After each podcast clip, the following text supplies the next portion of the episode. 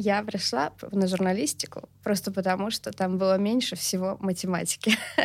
Что мы можем не знать про особенности иностранного пиара? Могу ли я, например, в Рамадан питчить журналистов? Да, могу. Я говорю, слушай, если бы я тебя могла голосовым записать это все, то, наверное, мои услуги стоили бы чуть-чуть дешевле. Растет количество упоминаний проектов с какими-то российскими корнями в американских медиа.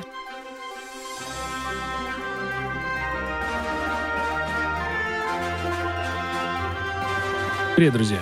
Это «Зачем я это делаю?» Главный вопрос программы «Зачем ты это делаешь?» Ты работаешь, чтобы что? Подкаст про смыслы, которые мы находим для себя. Подкаст про людей разных профессий, сфер деятельности. Мы говорим про путь в бизнесе и жизни – через труд и настойчивость. Изменение, развитие себя и движение вперед. Жить значит меняться. Меняться значит взрослеть. А взрослеть значит непрестанно создавать себя самого. Друзья, привет еще раз. И мы начинаем. Что мы сегодня обсудим? Мы сегодня обсудим такую важную тему, как адаптация продвижения после 24.02. И тема будет называться таким образом, что после 24.02 у нас с пиаром. И для этой темы э, я пригласил очаровательную Евгению Заславскую. Женя, привет. Привет, Ваня. Ну что же, перед тем, как мы э, начнем, э, я хочу тебя представить, чтобы слушатели наши дорогие еще больше тебя полюбили и узнали. Евгения Заславская в сфере коммуникаций более 15 лет. Начинала свою карьеру с работы в журналистике, работала в деловых и автомобильных СМИ. Затем ушла из журналистики в пиар. Прошла путь ивент-менеджера – Четыре раза принимал участие в организации Петербургского международного экономического форума, Олимпиады в Сочи, саммита G20. Мы про это еще поговорим. Это, конечно, круто. Затем окончательно ушла в пиар.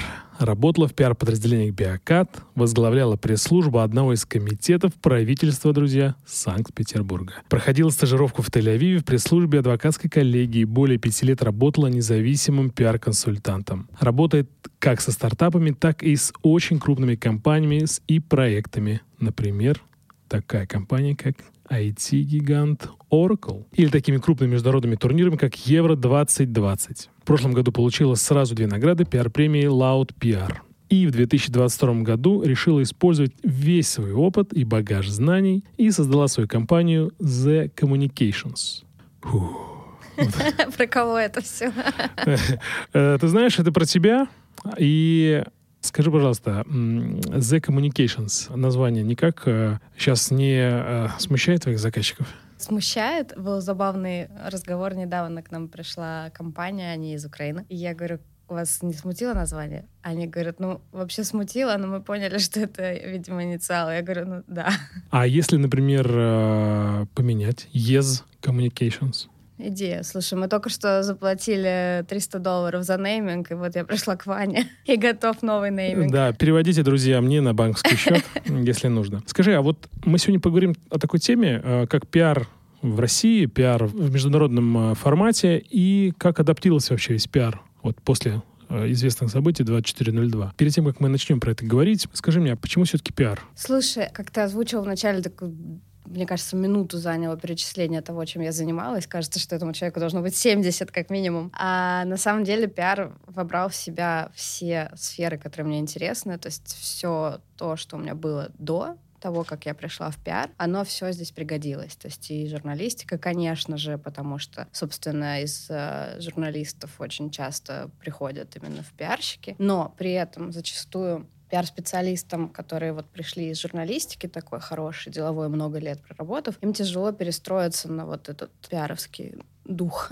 А что за пиаровский дух? А, смотри, я называю это теорией кубика Рубика, когда ты умеешь видеть а, несколько сторон. Допустим, вот ты смотришь на кубик Рубика, он синий, но он не синий. Он, если ты повернешь его другой стороной, он станет желтый или красный или зеленый. И вот в этом фишка как бы пиара, когда ты с разных сторон умеешь разным людям, то есть разной целевой аудитории, показывать этот кубик Рубик. Зачастую журналисты, когда только приходят, они видят одну сторону. И вот постепенно это, это, это именно фишка мышления этого своего, как оно устроено. И я часто, когда ко мне ребята тоже на стажировку приходят, они вот видят, типа, вот, это диван, и он бежевый. Окей, давайте посмотрим, какой еще может быть диван. И так далее. То есть и, и в этом и есть другое мышление человека, который работает в пиаре. Ты говоришь про деловые СМИ. Мы деловые СМИ подразумеваем Forbes, ведомости, так, вот да, такие, да? Да, да. Что-то журналист. Ага. А что им тяжело перестроиться? Они видят только текст и не видят что-то другое? Или... Нет, видят, просто у тебя немножко другой фокус. У тебя заточен фокус под э, как ты смотришь совсем с другой стороны баррикад. Ты как журналист, когда ты сидишь, ты смотришь на цифры, как тебе уже приносят, грубо говоря, обычно хорошие пиарщики, да, если мы говорим про хороших пиарщиков, приносят тебе уже готовую классную фактуру. Ты и кто-то еще хороший придет, да? Да, ну, ага. я и кто-то еще. Не, на самом деле, я тебе хочу сказать, что вот я в пиаре больше 10 лет уже. И за это время рынок ну, просто феноменально вырос. И я сейчас вижу вокруг себя совершенно потрясающих специалистов. Очень много классных агентств. Крупным агентствам стоит напрячься, потому что маленькие небольшие бутиковые агентства просто ну, рвут. Как бы они дают совершенно офигенный результат заказчикам. Но они более голодные просто или что? Они более умные? Ну, знаешь, как вот в объявлениях пишут, мы ищем пиарщика с горящими глазами. Вот у нового поколения, э, молодых новых агентств, правда горящие глаза. Им правда не все равно. Не ради KPI. Это правда то, то, чем люди горят, чем занимаются. И я как бы вижу определенное комьюнити там вокруг себя тоже. У нас есть даже чат в Телеграме, VR-саппорт. и там все ребята очень-очень-очень классные. И я знаю, что это люди работают не, не ради цифр, а они, правда, горят тем, что делают. Занимаются здоровой такой пропагандой, знаешь, хорошим, в хорошем смысле. Пропагандой, технологий, вот этого всего. А, Z-поколение, да? ну, уже новое, да. Расскажи, а почему ты ушла в журналистику? Начала учиться в СПБГУ, покажется, да? А, да, университет профсоюзов. Не советую никому туда идти учиться, простите, пожалуйста. А, а, нет, на самом деле, я, кстати, хочу сказать, я училась на заочном. Я параллельно работала, я устроилась на втором, по-моему, или третьем курсе в дело Петербург. Очень много, на самом деле, коллег у меня из, из журналистов, из пиарщиков пришли именно из ДП, ну, питерские ребята, кто там как-то кузнецы кадров до сих пор сейчас. В Телеграме. Все. В Телеграме. А, да? Угу. Окей. Интересно, когда это говорит москвич. 41-й. Хорошо. А, да, и у нас, у нас были исключения. То есть это, это не про вуз, это про конкретных преподавателей, которые вот зарядили. Потому что я тебе честно скажу, я пришла на первый курс поступать, когда я пришла на журналистику, просто потому что там было меньше всего математики. И то есть... Но она была. Да, там было а, несколько, ну, какое-то количество часов на, в первом полугодии, и все. А у меня как раз был выбор журналистика или связи с общественностью. На связи с общественностью это был 2004 год. И я такая, а что это? это чем они занимаются? И мне такие, ну, это там, вот я ничего не поняла. Но журналистика что-то более понятно. И я пошла просто потому, что, правда, это самый был гуманитарный вообще факультет из всех возможных. При этом, когда я поступала, я говорила, ну, понятно, естественно, что я не буду работать по специальности. И в итоге... Лишь бы высшее образование. Да. да. И в итоге 7 лет я проработала журналистом. Во-первых, были классные преподаватели. Во-вторых, заочка Форева, потому что у нас было очень много ребят, которые уже, ну, практикующие специалисты, и они параллельно учились и параллельно работали в регионах, и в Москве, и в Питере. И Ты сказала, далее. чтобы не посоветовал туда пойти. Почему же ты говоришь, что классные ребята? Ничего-то не бьется. А, слушай, э, именно конкретно, во-первых, у нас курс был классный. А, и на заочке вообще совсем другие люди учатся. То есть а, люди, Тем, которые... кому за 30? Ну, во-первых, да. Во-первых, старше. Ну, не, нет, нам у нас был довольно молодой курс, но были, да, ребята и постарше. А, но у нас была совершенно фантастическая группа, правда. У нас были такие споры на там, всяких э, обсуждениях каких-то журналистских историй, и все настолько вот прям горели, и всем было супер интересно. И, безусловно, далеко не все работают по специальности, но это было круто. Кстати, еще такой вопрос. Скажи, а вот если человек себя считает страшненьким, как ему продвигаться? Ну, я бы для начала, наверное, к психологу посоветовала пойти. Хорошо, давайте это все. Возвращаемся к адаптации событий всем известных. Что стало с пиаром после февраля? Слушай, вначале было полное ощущение, что все вдруг превратились в рыб, то есть все набрали в легкие воздуха. Не, в общем, все стали молчать. Да, все стали молчать, и все боялись что-либо говорить. И, в принципе, в какой-то степени это до сих пор есть. Э, на сегодняшний день, 25 июня, да? Да, 25 июня мы записаны. Да, а до сих пор я слышу от э, журналистов, что не у кого брать комментарии. Все боятся вообще лишнее слово сказать, да, с учетом того, насколько сейчас э, со всех сторон нас обложили, что вот это не говори, это не говори, это не говори. Все те, кто остались э, строить бизнес в России, конечно же, по понятным причинам переживают, ну, они ответственны за людей, за семьи и так далее. Поэтому вообще бояться что-либо комментировать. Даже иногда у нас приходят запросы, ну, ну супер нейтральные. И мы приходим к клиенту, говорим вот такой запрос, и он говорит, ну, мы не будем ничего говорить. А можешь э, пример дать? Супер нейтрального такого. Ну, во-первых, например, когда у издания статус инагента, далеко не все согласны публиковаться там. Это первое. Хотя... А что это несет сейчас, прости, просто? А что это несет? Это какие-то риски, да?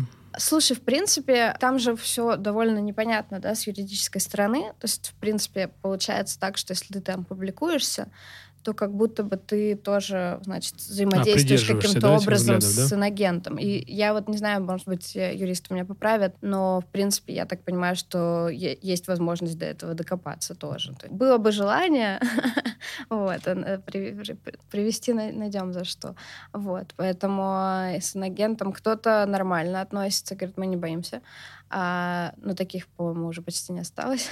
Они в основном все не в России. Привет, Ереван. А касательно тех, кто вот э, сейчас активно устраивает бизнес в России, и особенно те компании, которые прямо взаимодействуют с органами госвласти, Конечно, они не работают с инагентами, они не комментируют ничего, что касается вообще. То есть они все про белое и все про хорошее, а вот все какие-то вопросы с подковырками, они лишний раз вообще стараются не комментировать. То есть э, ты говоришь, что пиар замер, да и вообще бизнес замер. Это я здесь согласен, да, что, ну, то, что бизнес замер. Но прошло уже 4 месяца, и что изменилось? По сути, наверное, уже как-то адаптировался мир. И Россия адаптировалась. Ну, во-первых, вот мы даже с коллегами да, в чате обсуждали, у кого как что с заказами, в том числе. В какой-то момент, наверное, где-то в мае началось такое шевеление. То есть стали как минимум приходить запросами. Люди сейчас гораздо дольше принимают решения, потому что, опять же, не очень понимают, э, что у них с доходами, соответственно, что с бюджетами и так далее. Крупные компании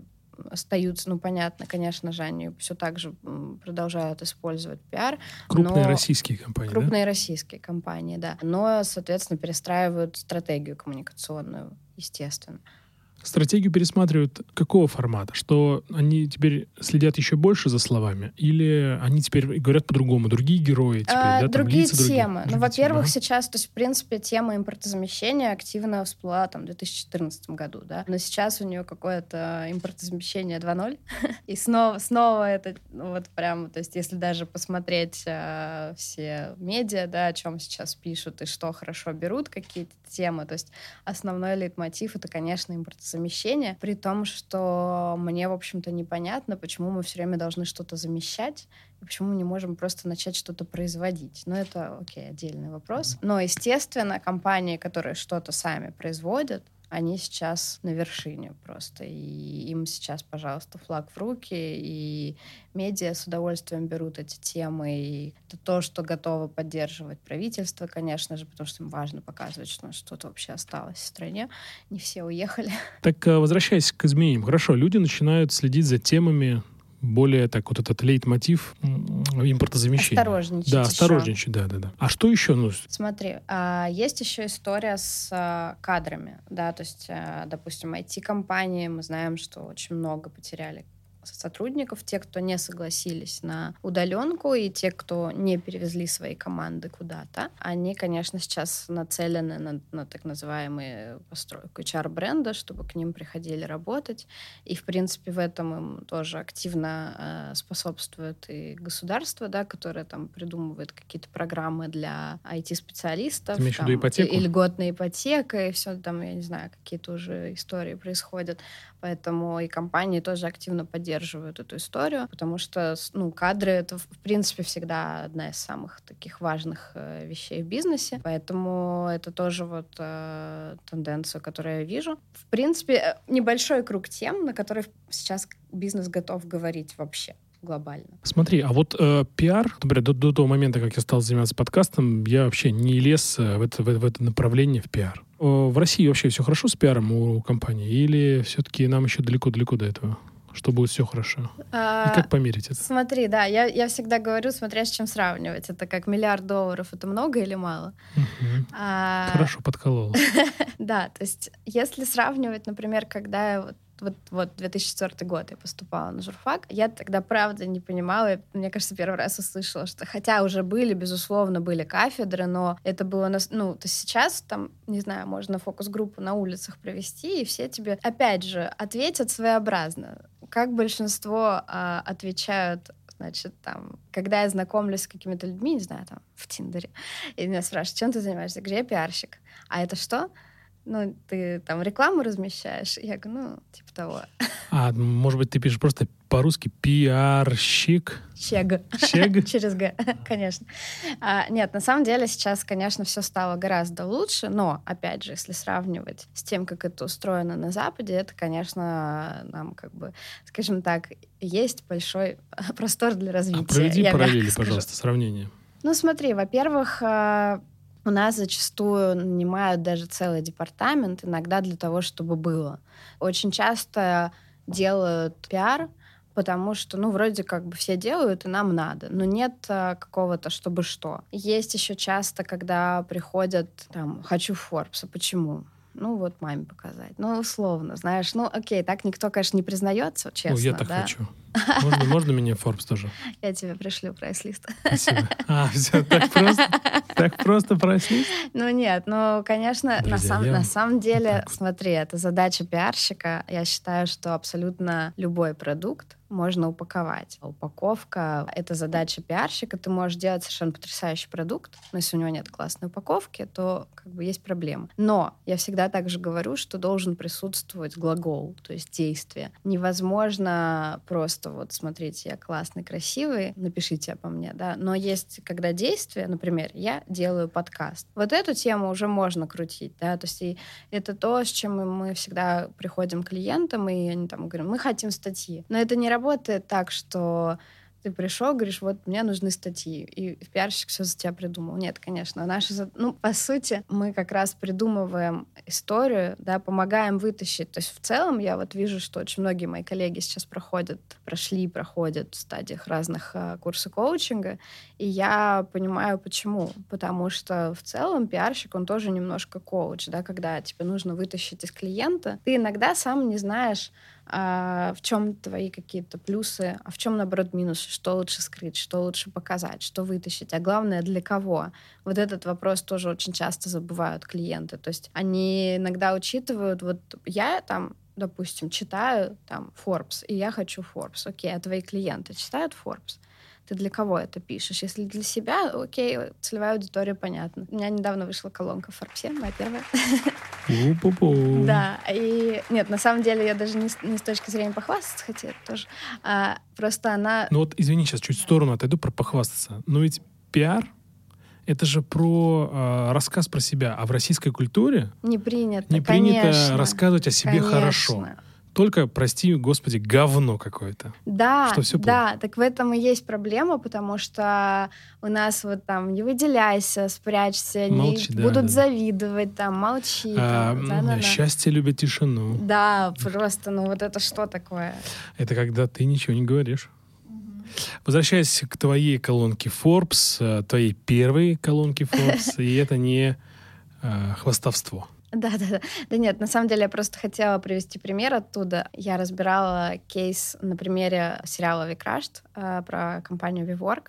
Совершенно потрясающий вообще сериал. Я, наверное, за последние пять лет не могу вспомнить какого-либо другого сериала, который бы так сильно вот прям... Мне Оставлял прям... след. Да, я, я реально... Ты вот спросил, почему пиар. Вот я смотрела этот сериал и думаю, господи, да, я на своем месте, я так люблю то, что я делаю. Я понимаю, ну, то есть мне очень нравился тот вайб, который исходит от этого сериала, и он, я считаю, абсолютно про пиар э, сериал. И там как раз э, был очень-очень классный момент, ты спрашивал, да, кто читает, да, и вот это вот, когда Адам Ньюман делает публикацию в Wired, и ее читает э, тот тот самый конкретный один инвестор, который ему был нужен. Мы не знаем, насколько это доподлинно. По-моему, в реальной жизни было немножко по-другому, но неважно, будем считать за истину то, что происходит в сериале, просто разбирая как, как кейс, да. Виворк — это коворкинг, да? Да, mm-hmm. да, да. Вот читает эту статью и дает ему денег. То есть один человек. А Поэтому всегда... А, слушай, я, я не помню цифру, я тебе сейчас не скажу. Там какая-то баснословная, по цифра. Да, да, там огром... огромная, огромная была цифра. И взлет был очень высокий и быстрое падение. Да, и это тоже очень грустная история, потому что совершенно прекрасный и в хорошем смысле сумасшедший прекрасный человек. И в целом, если бы вот его энергию немножко упаковать да, под э, другим э, углом, то в принципе, мог, мог бы быть у этой истории совсем другой конец. Он бы не потерял компанию, раз. И два, когда они все-таки вышли, да, как бы на IPO, они получили совсем другие цифры, которые могли бы получить. И, в общем-то, и сейчас а, это далеко не самый прибыльный бизнес, хотя, в общем-то... Коворкинг? А, Виворк, Виворк mm-hmm. конкретно, да. Поэтому это та история, которую можно было докрутить, но не готов. Вот это тоже проблема. Вот это, кстати, чаще даже про Россию. А, но про Запад Расскажи. тоже, да, но про Россию сто процентов. Очень часто а, собственники нанимают людей и говорят, что им делать. Я просто поражаюсь тому. Бич. Это просто, это вот прям Особенно, когда... Ну, хочешь матом рыгнись, ладно. когда ты работаешь напрямую с фаундером, все гораздо проще, потому что ты...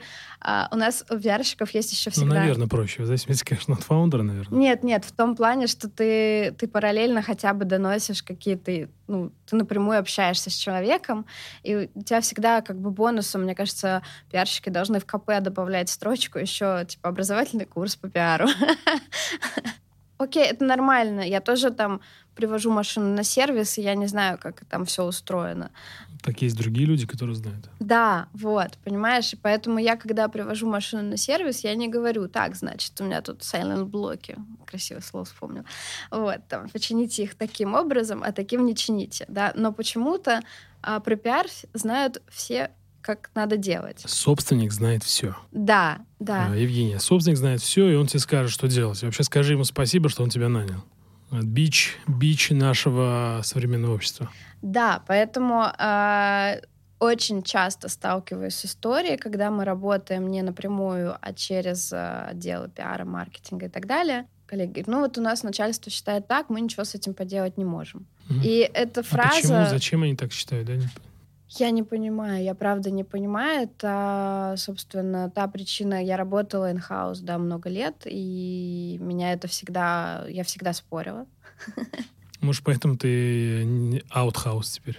Да, да. В какой-то момент я поняла, что я ну, не могу просто, ну, не, не устраивает это положение дел. Ну, э, я думаю, что они не спорят, потому что они хотят терять деньги, KPI, ну, да, но, но ведь по сути теряют, да. получается, что значит ты твоя целевая аудитория это просто твой начальник, а да. ты и ты работаешь на его интересы, но значит это плохо влияет на бизнес этого начальника. А здесь, э, мне кажется, вот начальнику я-то сам не босс, чтобы так говорить, поэтому, но я могу оценить лишь со стороны, что этому начальнику надо набраться смелости и довериться людям. Просто они не доверяют, они да, думают, что, да, да, они да. думают, что они тырят их деньги. Поэтому, ну, я, я не понимаю, почему так. Во-первых, э, сильно развита субординация. Опять же, вот я работала в израильской компании, э, и, кстати, не указано, а, плат... IT-платформа. ты сказала. Да, на Тель-Авив это адвокаты, но была еще компания, с которой мы взаимодействовали, на самом деле, несколько лет. Реально было очень много всего, и если я все бы перечислила, то подкаст бы, правда, затянулся чуть-чуть. То есть э, подкаст общем, был бы только про твою биографию? Это, ну, примерно. А, а, суть не про меня, ладно. Я к тому, что было мне очень необычно наблюдать, когда ты приходишь э, к руководителю, который тебя там на, на несколько ступеней выше, и он тебя слушает и прислушивается к тебе. И, в принципе, совершенно другая коммуникация вообще. Ну, культура, наверное, в этой компании, предположу, что строится на доверии и уважении. Конечно. И поэтому мне супер удивительно, когда вот там я начальник, и я прав. А мне кажется, это культура заложена в, в это. Я начальник, и ты дурак. Да, да, да, да, да. Поэтому, а просто, да, вот почему-то стоматологам не говорят, да, как лечить зубы, ну, потому что, наверное, более сложный процесс кажется. А пиарщика вроде понятно. Иди Доверие. там размести. От, мне кажется, здесь, знаешь, э, здесь вопрос доверия, а второе, ну, просто пиар — это очень непонятно. Непонятно. Просто математика, например, допустим, ну, телефон, сколько он стоит? 20 тысяч, понятно. Сколько стоит там это? Сколько это 20? А как измерить так-то? А пиар, вот, например, когда я столкнулся с пиаром, э, то мне тоже было непонятно, почему там 200 тысяч в месяц это стоит? То есть, или 150, то есть как бы какая-то баснословная цифра, то есть, да? А главное, как измерить результат. Да, как да. измерить результат. И когда говорят, что это работа в долгую, то есть, как бы, ну, я понимаю, что, например, не буду называть фамилии, что некоторым людям из окружения я бы эту историю бы не продал бы, потому что скажут, это какая-то хрень. Но я вижу э, из своего опыта э, айтишного, что я вижу компании, у кого есть пиар, у кого пиара нет, а у кого отвратительный пиар. Лучше бы его не было. Да. Это заметно. Как понять, э, нужен ли вообще пиар? Вообще он нужен ли, да? Там можно ли вообще жить без него? А пиар нужен далеко не всем. Вот расскажи про это. Во-первых, а, часто приходят компании, это особенно касается стартапов. Они приходят и говорят, мы написали две строчки кода, нам нужен пиар. А зачем? Ну как? Ну все же, вот мы же тоже, нам же надо, ну как бы мы же что мы, левые, что ли? Понимаешь, а хорошо, а с чем мы пойдем к журналистам? Ну, у нас идея. И начинается там, а MVP-то хотя бы есть? Ну, нет, пока нет. Но у нас у нас идея, мы сейчас изменим мир, и это прям... А вот, э, например, не стартапом, какие-то компании тоже работают. То есть как понять, что кому нужен пиар, а кому не нужен пиар? Слушай, мы обычно погружаемся конкретно в суть э, уже конкретной компании, которая приходит. Чаще всего не в то время. Обычно нужен, да, но в зависимости от того, какой период сейчас у компании. То есть э, про стартапы понятно, да, что нужен хотя бы, ну, какие-то уже не просто идеи, да, в идеале работающий продукт, тогда ты уже, или хотя бы есть сроки понимания, когда и что, и тогда мы уже можем понимать, что когда мы делаем запуск, с какой темой и так далее. Опять же, ради чего? Потому что стартапы, например, те же, да, они часто приходят, им нужны привлечь инвестиции, да, но там много нюансов, то, кто команда, какой продукт, какая идея, какой рынок и так далее, так далее. И, в принципе, с этим тоже можно работать. А если говорить, да, про, про крупный бизнес, то чаще всего да, потому что даже ну, супер суровый B2B сегмент. Бетон, например. Например, да, кстати, ты близок к теме, потому что я как раз хотела а, привести в пример ребят, которые оказывают услуги в сфере нефтянки, и казалось бы, ну какой пиар, да? Но везде есть свои нюансы. Ну, наверное, тут я, да, не смогу говорить детали уже, к сожалению. А как жестко он B2B-то все-таки использует пиар? Если, например, он там, гвозди делает. Ну, смотри, попробую все-таки э, издалека. Чаще всего, когда продажник звонит клиенту, да, то есть мы, когда приходим в компанию, мы начинаем э, лучше всего узнавать компанию не сверху, а снизу э, от сотрудников. Вот, например, э, менеджер по продажам общается с э, потенциальным клиентом, и тот говорит, какая компания, простите, не, не слышал. Мы понимаем просто четко, что у B2B сегмента точно так же, там же это все, пиар — это всегда про людей. Скажи, Жень, а пиар — это про известность? Про пиар это про то, чтобы тебя знали, узнавали, или что это вообще? Определенные люди определенная целевая аудитория, чтобы, а, вот, например, не знаю, я говорю кибербезопасность и вспоминаю Илью Сачкова. Ну, окей, сейчас да, ты вот, не... ты вот прям по лезвию ходишь. По лезвию хожу, да, но тем не менее а, сложно переоценить, если вернуться назад, да, немножечко. Ну, он, правда, очень крутой пиарщик сам по себе и понимает, как это работает. И поэтому, если посмотреть список клиентов а, его компании, то ну, довольно внушительный. Плюс еще, смотри, зачастую бренд идет на бренд компания крупная, любую услугу выбирая, зачастую не может там, особенно если это какая-то, ну, такая очень интимная услуга, как, например, киберсекьюрити, ты не можешь пойти к no-name компании, да, и ты тоже смотришь, а с кем уже работают. Мы так всегда эту историю использовали, когда привлекали спонсоров на мероприятие. Когда ты говоришь условно там, у нас а, спонсор Кока-Кола, к тебе приходят другие бренды. И это не реклама. И это не реклама, да, потому что Кока-Кола нет уже в России. Что за бренд такой? Да, мы не знаем. Мы знаем только черноголовка. Да, и, соответственно, это про узнаваемость всегда. Во-первых, мы, например, часто приходим, компания говорит, вот мы делаем такую услугу, вот на рынке этого никто не делает, а никто не знает, что вот так можно было, оказывается. Там про нефтянку, что все там чинят вот там вот так вот, а мы предлагаем вот такую услугу, а они не могут там, потому что они там, допустим, официальные дилеры, а эти неофициальные дилеры, но они тоже могут работать. Но как крупные компании, да, крупные нефтяной компании довериться и пойти, да, в том числе, особенно если, допустим, ты приходишь, а и менеджер, который принимает решение, заходит там в Google, в Яндекс, неважно, и ничего не находит про эту компанию. Он как должен? То есть это только мастерство продажника, получается, мне на что даже положиться. Смотри, а вот я, например, вот недавно, подавичи как вчера, 24 июня, искал одного человека, он давно работает в одной компании IT, и я не мог его найти. Ни, ну, то есть вообще ни выступления, ни какие-то статьи, комментарии. Вот это, на, на мой взгляд, сейчас в современном мире это очень странно, что человек, который работает давно в компании, занимает высокую должность, и при этом его не видно. Это скромность это или это отсутствие пиара просто? Не все готовы на это идти. Когда ты выходишь на арену, ты должен понимать, что на тебя будут направлены лучи. Как ты красиво говоришь. На арену пиара или на арену... Ну, в целом, ты же, по сути, выходишь, правда, из-за кулис на сцену. Ты понимаешь, что вот там, ну, условно, давай кого возьмем, хорошо, Просачкова не будет, давай Татулову. Вот она сама говорила недавно в интервью Собчак. Ну вот у нее, прости, я сейчас не могу не сказать, перебью тебя, прости, а, но у нее какая-то вот все время негатив. И на мой взгляд, негатив, он лучше продается, как у Потапенко. Вот я даже сейчас вспоминаю Татулу и вспоминаю Потапенко, и у меня уже вот их негатив, который все время. И а нам, к- да. Какой лейтмотив у, у нее?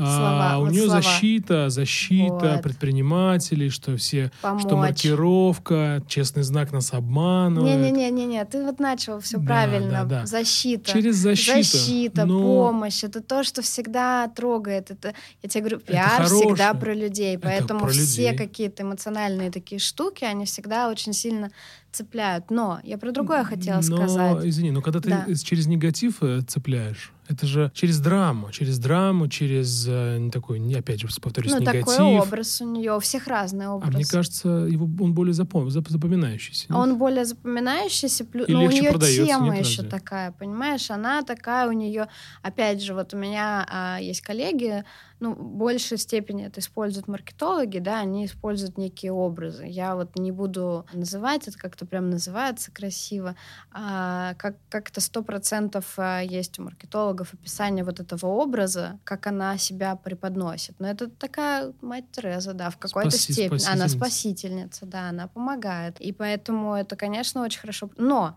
как только... Это хорошо продается, правда?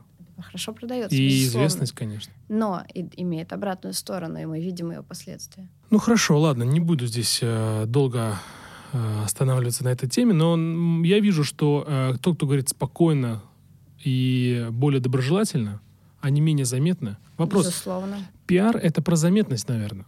Вот даже вот у меня был Роман Тарасенко, этот номер 13 в подкасте, и он э, говорит про то, что неважно, там, у- не помню сейчас детали, но главное, чтобы тебя было много. Вот как Малышева или как Бузова. Не факт, что она лучше всех поет, Ольга Бузова, да, но всем известная. Но ее всегда много. Давай я тебе приведу пример. Смотри, может быть, у меня, конечно, знаешь, как у этого кубика Рубика немножко фокус смещен на одну сторону, потому что я преимущественно работаю с B2B-сегментом. Опять же, в B2C та- такая же будет история. Нет, э, много не значит хорошо вообще. Экономика внимания это называется, вот я вспомнил. Да, ну смотри, могу рассказать. Вот я работала с одним фамилий офисом, а у них до этого было огромное количество упоминаний, и они комментировали, ну, просто все подряд. Вот, ну, не знаю, курс валют, там все, как бы, а как изменится доллар и рубль, а как снова изменится доллар, а как снова изменится рубль. Миллион, миллион разных тем. Ты, когда произносишь название бренда, у тебя нет, условно, там, Фокусы на это, да? Да, фокусы, допустим, а чем ты занимаешься.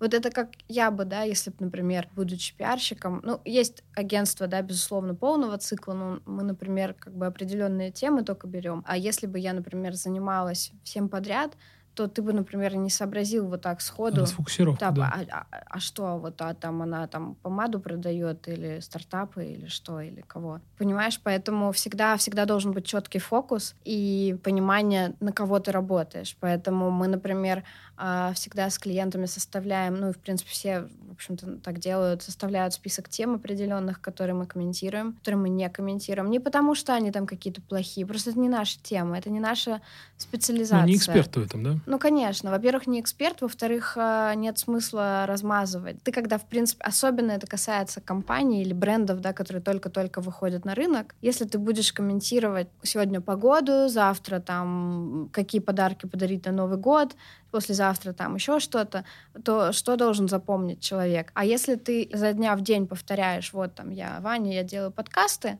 то как бы рано или поздно, через там 10, 20, 30 повторений, люди другие, да, которых как бы нет в комнате, где есть ты, скажут, а кто такой Ваня? А вот он делает подкаст. А почему? А потому что 30 раз до этого это повторил. Поэтому всегда закладывается определенный ключевой месседж, ключевое сообщение, которое должно прослеживаться во всей коммуникации. Для этого и делается стратегия. Поэтому и выбираются определенные темы. Как только ты начинаешь размазываться и брать все подряд, а давайте это прокомментируем, давайте это, давайте это, и брать просто... Очень многие, на самом деле, агентства так работают. Набирают вот там...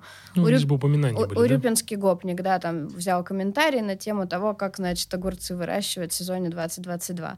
И как, ну и что, и зачем это нужно? Почему, на твой взгляд, я сейчас просто, наверное, свое мнение выделю, почему к пиару такое отношение, что это такое, знаешь, опять же, мое мнение сейчас сугубо, что это такая больше игра, что-то есть, ну, несерьезно, наверное, несерьезно относится к нему.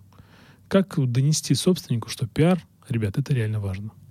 Слушай, обычно я привожу цифры или в пример, или узнаваемость э, других компаний, других клиентов. Ну, чаще всего это, опять же, когда ты общаешься, например, с менеджером отдела продаж, как они продают, что говорят там и так далее. В общем, говорят, мы не знаем эту компанию. Почему выбирают конкурентов? А конкуренты лучше всего всегда работают. Чаще всего это прям вот самый такой, как, ну, триггер. такой триггер, да, когда ты видишь, что, блин, всегда же все равно все, э, весь бизнес всегда смотрит на цифры. Вот он видит, например, есть конкурент, и он там занимает, не знаю, там 70% рынка, например. А как бы, ну, ниша, вот она вроде там, мы делаем... Точно такая же, да? Да, точно такая же, а мы делаем дешевле, а мы делаем лучше. Очень часто с этим приходят клиенты. И То есть а, через а, как, а да, почему? А почему вот, вот а, к ним все идут и вот говорят, вот если там вот эта услуга, то вот к этим я пойду. Почему? А потому что эти уже 30 раз повторили, Ваня это делает подкасты. Понимаешь? То есть просто настойчиво раз за разом делая то же самое, да? Ты делаешь одно и то же действие. Пиар, на самом деле, иногда кажется, что это что-то такое супер творческое. Вообще нет. Это про рутину. Когда ты одно и то же за дня в день повторяешь, как знаешь, на уроках английского учат детей. Вот, вот похожая история. Только ты это а, вот как с кубиком Рубиком, да, ты с разных сторон поворачиваешь этот кубик для разных целевых аудиторий, но по сути он все так же кубик Рубик остается. Но ты крутишь, вертишь и, и доносишь одну и ту же мысль, да, зачем, как бы, зачем я это делаю. Кручу, верчу, пиар замучу. А, идеально. Ну, забираю слоган. Забираю, конечно. Это бесплатно сегодня. Э, не за 300 долларов, заметьте, это все. А, ну что ж, давайте перейдем к международному пиару. Меня прям эта тема э, очень сильно э, триггерит. И вот что я скажу. Когда мы уже упоминали эти события, 24.02 произошло, все через какое-то время начали в Дубай уезжать в, в, Эмираты, и ну, да, в моем окружении тоже достаточно большое количество людей туда переехало, переехали э, компании российские, они, они как бы отдалились и так далее, так далее, так далее. Так вот, что сейчас делать с пиаром, если ты за рубежом? Ты э, в арабской стране или даже не будем Дубай брать, там другие страны какие-то.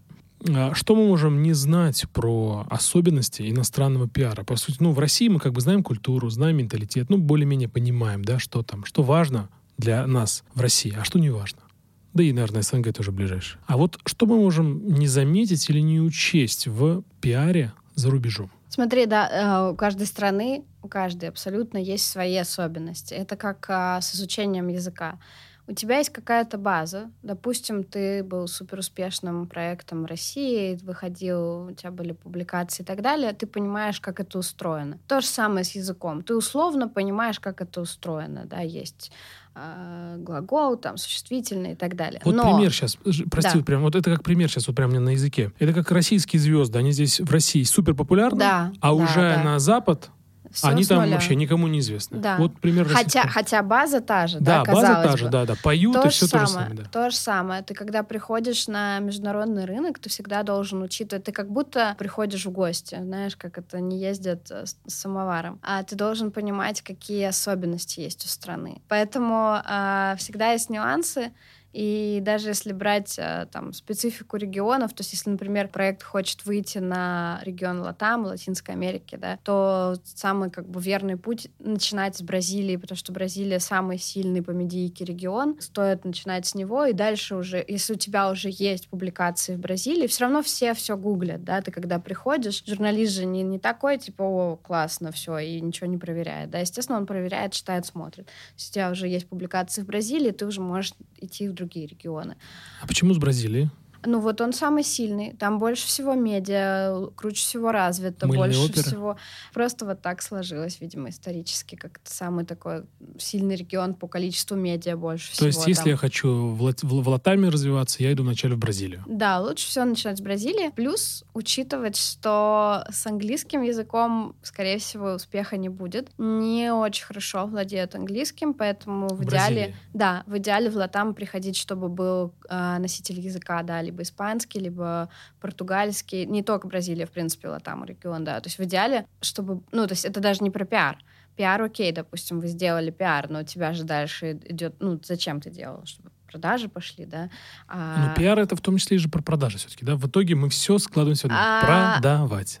В какой-то степени, да, но это всегда, знаешь, про то, курица или яйцо. Я против того, чтобы напрямую связывать с продажами, но я за то, чтобы была система. Я за то, чтобы все было в комплексе. И это часто тоже проблема, которую мы видим. Компании делают пиар, отдают большие деньги за это, да, не знаю, делают digital. А дальше все рушится, например, потому что не построена система продаж. Вот, к примеру, сделали вы супер классный пиар в Бразилии, все вообще получили классные публикации, все супер, а у вас нет носителя языка. Кто будет за продажи отвечать? Кто будет общаться с заказчиками, которые не знают английского вообще? Ты должен быть готов к выходу на другой э, рынок.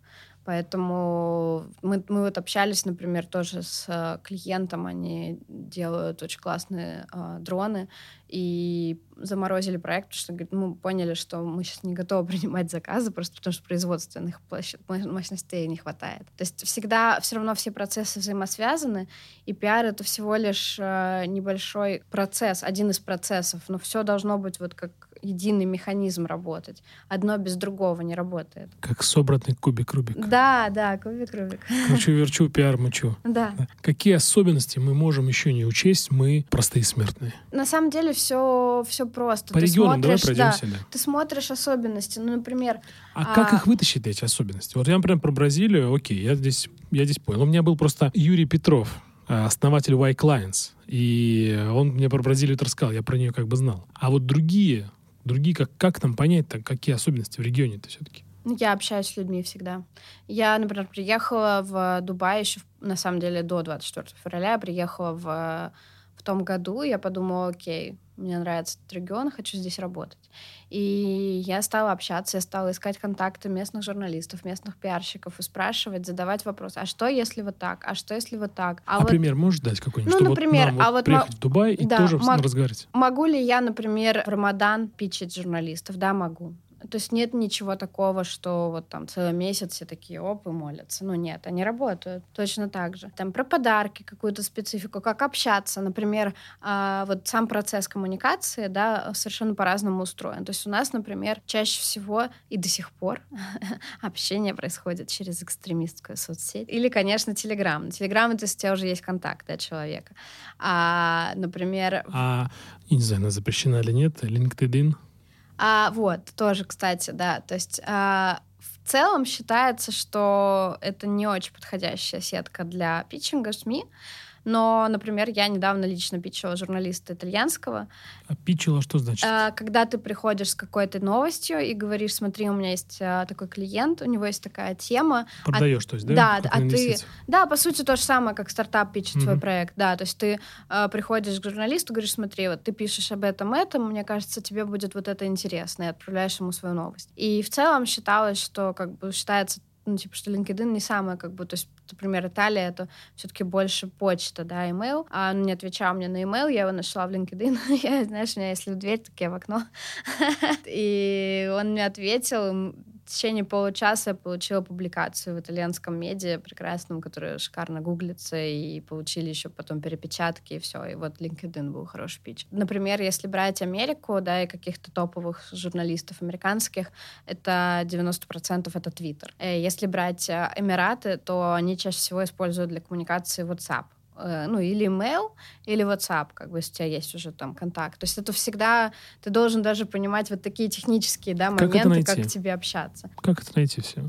А, где что? Ну, да, ну я говорю, люди. Люди. Люди, ну, конечно. У тебя всегда должен быть кто-то, кто, кто тебе... Есть инсайдер. Такая, есть такая передача, она мне с детства «Сто к одному». И вот там тоже людей спрашивали на улицах, и что же они отвечали? То есть ты прям подходишь на улицу и спрашиваешь, а где мне вот это взять? Нет, ну, конечно, я спрашиваю, говорю, смотри, я ищу, да, я понимаю, я ищу, э, говорю, привет, мне нужен такой-то человек. Мне нужен либо журналист, либо пиарщик, кто хорошо как бы знает рынок. И, ну, знакомство, нетворкинг. Все. Окей, хорошо. А вот сейчас очень популярен Дубай. Давай немножко на нем остановимся, потому что, ну, как бы вот он прям вообще такой, как ты говоришь, красивый лейтмотив. Сейчас популярно IT. Вот хорошо, что сделать с пиаром IT-компаний, которые сейчас в Дубае? Чего им начать пиар? То есть нанять, понятно, что нанять uh, The Communications это одно из... EZ. А, или EZ, да, там, вот. Потому что они крутят, вертят, э, пиар а, мутят, вот. А с чего начать? Вот что сделать э, российской компании, которая открыла компанию в Дубае? Слушай, что, с чего начать? Я всегда, мне недавно подружка звонила тоже, говорит, не могла бы ты мне голосовым надиктовать, что мне надо сделать, чтобы нас начали СМИ писать? Меня нанять.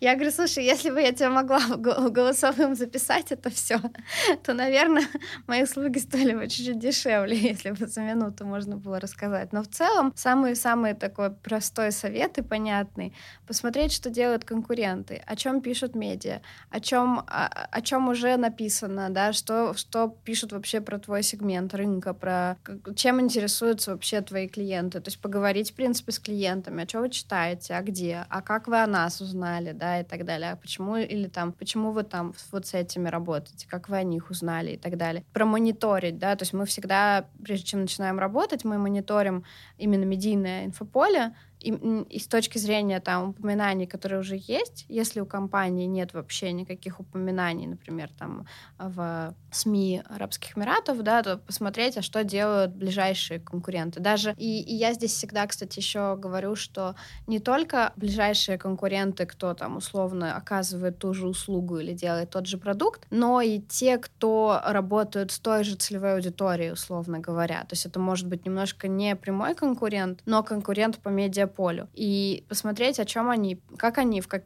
каком формате появлялись в медиа, да, и что они делали, и, может быть, какие-то подборки, да, могут быть, может быть, какое-то мнение, пообщаться, познакомиться с журналистами, которые пишут на эту тему, да, может быть, их там пригласить, да, познакомиться, если там особенно какое-то производство есть, ну, не знаю, если с российских компаний какое-то производство в Дубае, ну, окей, если IT-компания, то как бы это скорее ну, просто в формате, да. да, интервью или чего-то, что просто рассказать о себе вообще, вот мы такие-то, такие-то, мы делаем то-то, то-то, и вот там вот это мы делаем там то, что никто не делает, например. Легко ли в Дубае э, люди отзываются на такие вопросы? Ты имеешь в виду журналисты? Ну, журналисты, да, там, ну... В принципе, пока они, скажем так, менее избалованы вниманием проектов, чем, там, скажем, американские медиа, да, но понятно, что, конечно, тоже запросов много. Отвечают они гораздо медленнее. То есть у нас, например, э, русские журналисты отвечают все-таки побыстрее. Это специфика региона? Или э, это... Специфика региона, да, я бы сказала. В Израиле такая же история, кстати. Все немножко такие, как бы... Ну, куда жара не торопится? Давай завтра.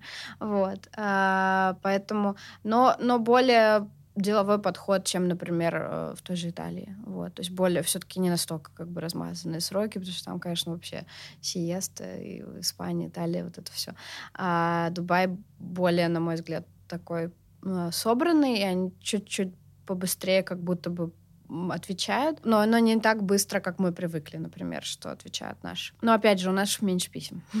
Наши никому не нужны? Да ну что ты. Ну как я такое могу сказать? Нет, ну, во-первых, нужны, конечно, нужны.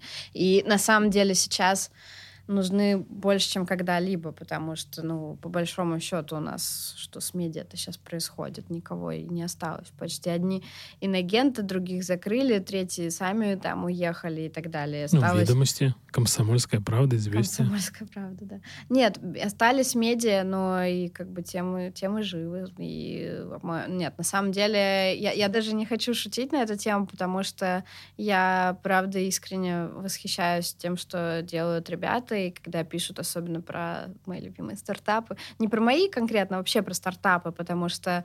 Ну, сейчас их стало значительно меньше, да? Во-первых, меньше. Во-вторых, смотри, ну, понятно, когда к тебе приходит э, крупная известная компания с крупным брендом, конечно, ее и так знают. И поэтому тем больше респекта, когда журналист готов погрузиться в тему какого-то сложного технологического стартапа, разобраться и рассказать о нем. Потому что это правда очень помогает, да, то есть, не знаю, там, публикация там условном техкранче приносит, ну, совершенно ощутимую э, результат, да, фаундерам. И точно так же, окей, не такой глобальный результат, но точно так же это очень помогает. Например, ребят, которые делают проект Rusbase, ну, я не знаю, но это просто вау, восхищение, мои аплодисменты им, потому что столько, сколько пишут Rusbase про, про российские стартапы, технологии и так далее, ну, никто не пишет объективно. Я считаю, что медиа это легкие бизнес рынка, вот, позволяют ему дышать. Круто сказала. Сама вообще. офигела сейчас. Медиа — это легкие бизнес отрасли. Евгения Заславская в авторской программе. Хорошо, ты говоришь про Русбейс. А VC, например? VC тоже, Что-то сегодня всех рекламируют. Меня бы кто-нибудь там порекламировал бы уже в конце-то концов. VC, конечно, тоже, ребята. Я бы сказала, Росбейс больше про стартапы и венчур, а VC, они больше именно про технологии уже. Они про IT, вот это все, там прям такая IT-тусовочка. Тоже супер супер классный проект. Я не знаю, как бы мы жили без них, и я прям реально очень надеюсь, что они не попадут ни под какие там статусы инагентства и прочего, потому что это правда очень помогает всем участникам рынка как-то сконнектиться друг с другом и познакомиться, рассказать о себе и так далее. Это очень круто. А что теперь из пиара, что работало раньше, не работает сейчас? Ну смотри, во-первых, это, в принципе, было еще до 24 февраля, когда журналисты стали больше проверять информацию. То есть, к сожалению, есть... Много фейков, да? А, да, есть такая история, когда начинают привирать с цифрами, с фактами и так далее. Типа, ну и так прокатит. Я очень против такого пиара. Я за правду, честно скажу. Не все коллеги со мной согласятся, когда в довоенные времена существовал такой проект Clubhouse. Мир ему. А, как это, земля ему пуховик. А его уже нету, да? Да нет, он, по-моему, даже, кстати, существует, но я туда не заходила, мне кажется, год или больше, я не знаю. А, и мы спорили, да, что имеет ли право пиарщик, скажем, не соврать, но приукрасить. Вот я против этого. Я за то, чтобы все было честно. Во-первых, э, один раз соврешь, тебя поймает журналист, ну все, как бы до свидания. Ну просто твоя репутация, во-первых, репутация проекта, подмочь, но во-вторых, твоя репутация как пиарщика. Там проект еще может сказать, что ему все равно, а тебе это все как бы уже не все равно. Поэтому я за то, чтобы все было по-честному.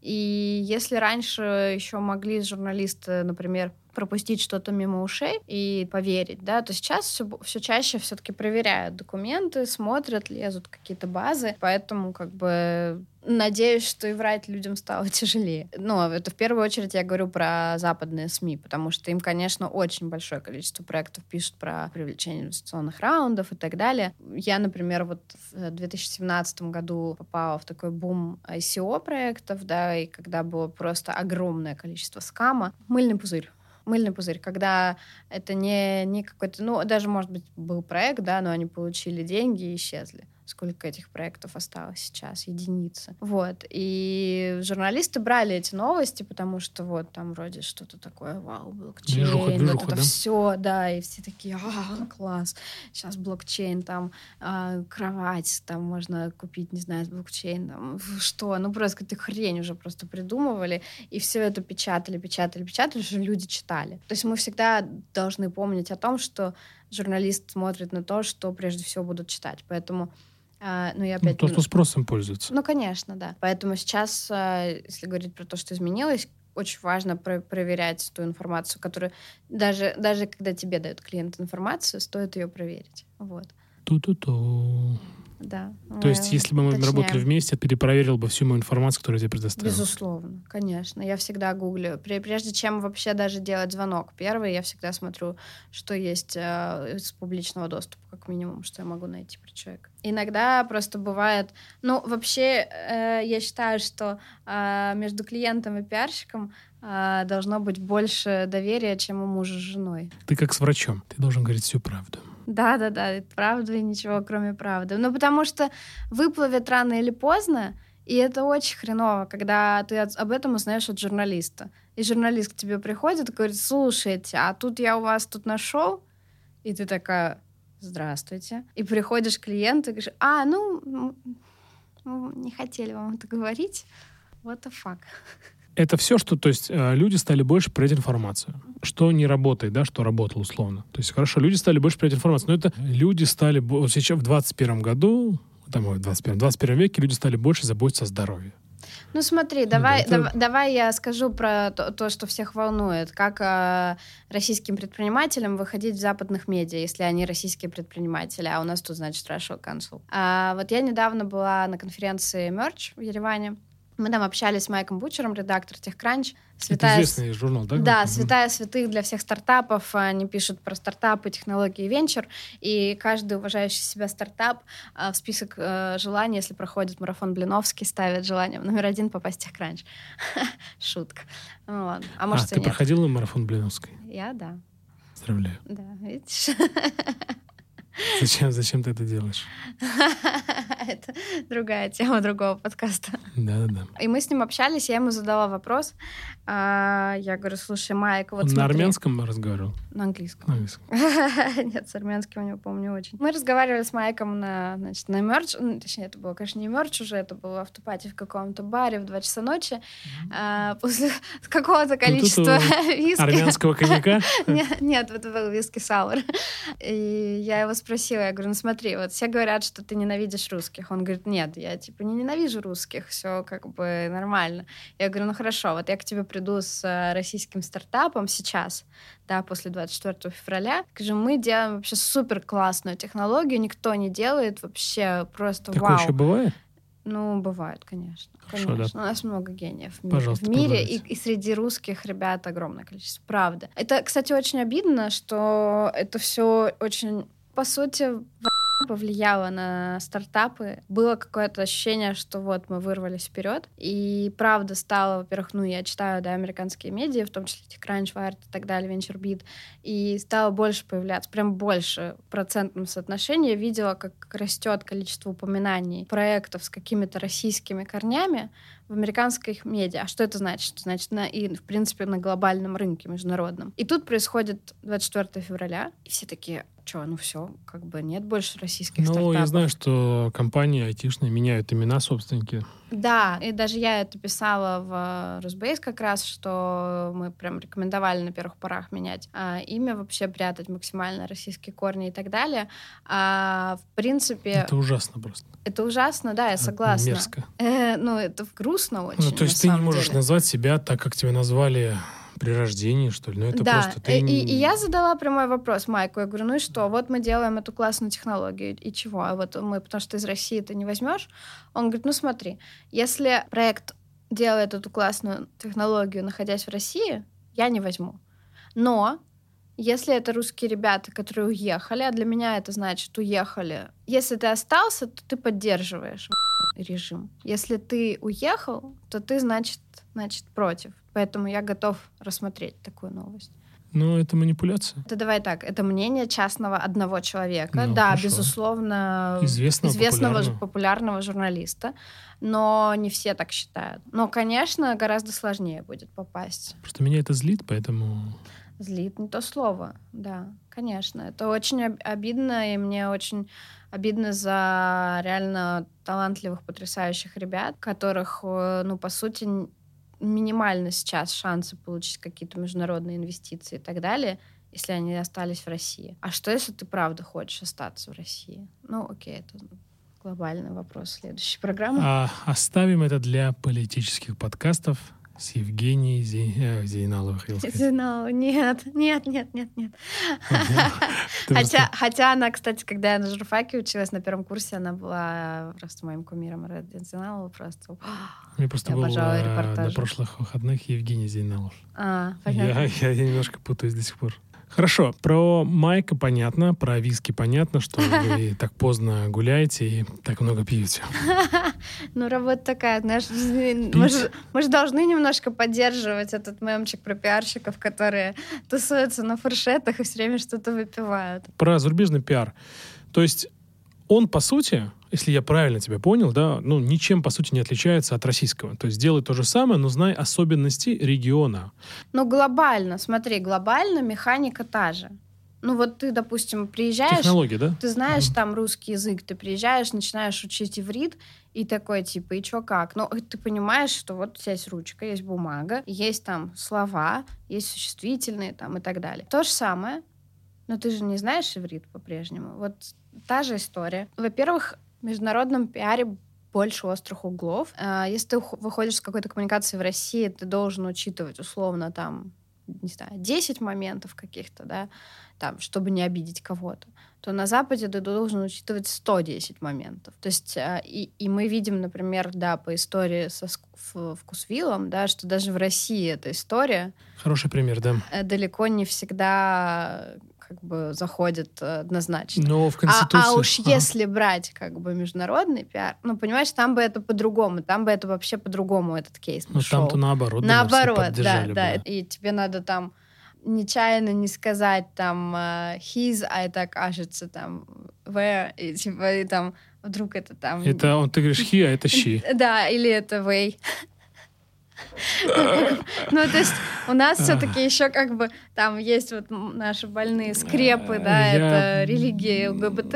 Э, Просто вопрос, э, когда я поме- менял пароль э, на личном кабинете айфона, то там было пол поменять. Там было, по-моему, 4 или 3 разновидности, по-моему. То есть, как бы, я, конечно, даже, по-моему, больше. Я удивился. Чуть-чуть хочу вот к вкусвиллу обратиться, пока мы там про острые углы говорим, вот пока далеко не ушли. Ты знаешь, я э, не буду сейчас оценивать ЛГБТ, не ЛГБТ, но есть особенность э, региона и особенность закона. А Вкусвилл в данном случае нарушили закон. Поддерживаем мы, не поддерживаем, отно- как мы относимся, это второе. Вот, на мой взгляд, мы просто, э, ну, нарушили закон. Ну, не мы, а компания. Мы же также могли нарушить законы другой страны, другого государства, и нас также бы там наказали бы, например. Просто в Российской Федерации это запрещено. То есть в Конституции может быть такое, что, типа, семья — это мужчина и женщина, все. И вот в рамках этого поля, ну, надо, наверное, и работать. Ты знаешь, вот это, кстати, интересный был бы вопрос для юристов. Я, честно говоря, не слышала, что это было именно как нарушение закона. Мне кажется, что юридически тут сложно докопаться. Во-первых, там Пропаганда.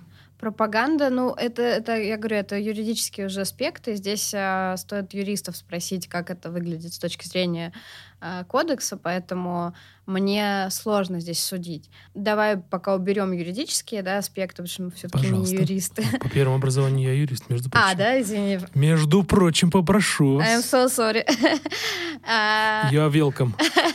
И если убрать э, юридическую составляющую, здесь же все-таки вопрос не, не юридический был, а к тому, что общество не готово к такой рек- не то что к рекламе, а вообще к тому, что есть другие люди, помимо того, что там показывают с телевизора.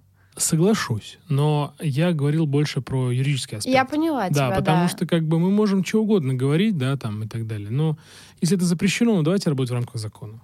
Нет, безусловно, я тебе к тому, что если бы нам сказали юристы, окей, вот это можно было. И, и скорее всего, ты знаешь, я подозреваю, что Вкусвилл, скорее всего, согласовывают, ну, точнее, окей, не скорее всего, сто процентов согласовывают с юристами. Невозможно в такой компании крупной выпустить рекламу без согласования юристов. Невозможно. Я работала в фарме, там вообще, вот, типа, ты там, не знаю, запятые согласовываешь. А запятые — это проблема, на самом деле. Часто ошибаются запятыми. Да, казнить нельзя, помиловать. Да, или наоборот. Да. А, возвращаясь к международному пиару. Тему ЛГБТ, ну, наверное, в России не трогать. Ну, как пока, пока общество Пока не готово, да. Но, но ты знаешь, это тоже, это вот снова курица и яйцо. С одной стороны, не трогать, а с другой стороны, ну, давайте делать вид, что, значит, существуют только семьи мужчин и женщин, и больше никого не существует. И чего? И к чему? Вот, знаешь, в этом плане, э, если говорить там про парады гордости, вот это все, наверное, оно должно быть, потому что люди должны, и там и дети в том числе, должны знать, что бывает по-разному. Просто бывает по-разному, точка. От того, что мы в России тут живем и делаем вид, что, значит, у нас э, не существует гомосексуализма, ну, а и что? Ну, давай я про другое тебе скажу. Вот, например, инвалиды. Я наблюдаю, что если человек инвалид, но он там в здравом уме, то наше общество не сильно толерантно к этому, на мой взгляд. А, и, на мой взгляд, это все из-за того, что мы э, учимся со школы, нас изначально разделяют. То есть как бы инвалиды отдельно, а люди, которые ходят, отдельно. И поэтому, когда ты учишься раздельно, поэтому ты всегда удивляешься, что такие люди есть. Ну, это, наверное, такая больше политическая история. Оставим ее для других подкастов. Да, потому что, ну, это, но, но, но я с тобой соглашусь, потому что в Израиле совершенно все по-другому устроено, и там э, совершенно другое отношение к людям с, особенностями развития и так далее, с ограниченными движениями и прочим. У меня вот был подкаст с э, директором Downside Up, э, это благотворительный фонд для детей с синдромом Дауна. Вот мы как раз тему эту обсуждали. Рекомендую послушать. А нашим слушателям. И, и тебе тоже, и поскольку ты тоже. тоже наш слушатель. Ты знаешь, мы сегодня обсудили международный пиар, обсудили российский пиар, что с этим делать, как с этим жить. Кручу-верчу, пиар-мучу. То есть тоже ты заберешь этот слоган бесплатно себе. Ты занимаешься уже давно пиаром, ты занимаешься и журналистикой, а вот э, исходя из всего этого, то, что мы сегодня проговорили, то, что сегодня обсудили, разные темы, и очень тонкие, и по лезвию ходили, и даже, прям, мне кажется, ну, лед трещал под словами этими натисками. Вот исходя из всего этого, вот ты, э, Жень, э, зачем ты это делаешь? Ты работаешь, чтобы что? Слушай, я недавно в Ереване тоже сидела, слушала выступление моего друга и совершенно потрясающего профессионала Вани Дробышева, Гречка Медиа. Вань, привет. И Ваня выступал на тему пропаганды, как ни странно. И да, и он рассказывал, как вообще ее м, техническое устройство пропаганды. И он рассказывал о том, что вот я пропагандирую технологии потому что я за технологии. Я считаю, что технологии меняют мир к лучшему. Мне настолько откликнулись его слова, а, и настолько для меня это близко. И поэтому для меня было тоже, знаешь, я когда начинала работать сама на себя, сделала для себя довольно такой непростой выбор. Я поняла, что я хочу работать с людьми, которые, правда, ну, это, знаешь, что вроде звучит как-то глобально и слишком философски, там, про меняют мир и что-то такое. Но это, правда, очень круто, когда ты видишь человека. Почему я люблю работать с фаундерами? Ты приходишь к человеку реально с горящими глазами, который горит своей идеей, который считает, что вот то, что он придумал, это правда вау. Ты, например, тоже загораешься этой идеей и понимаешь, что это правда классный проект, классный продукт. И я очень рада, что я могу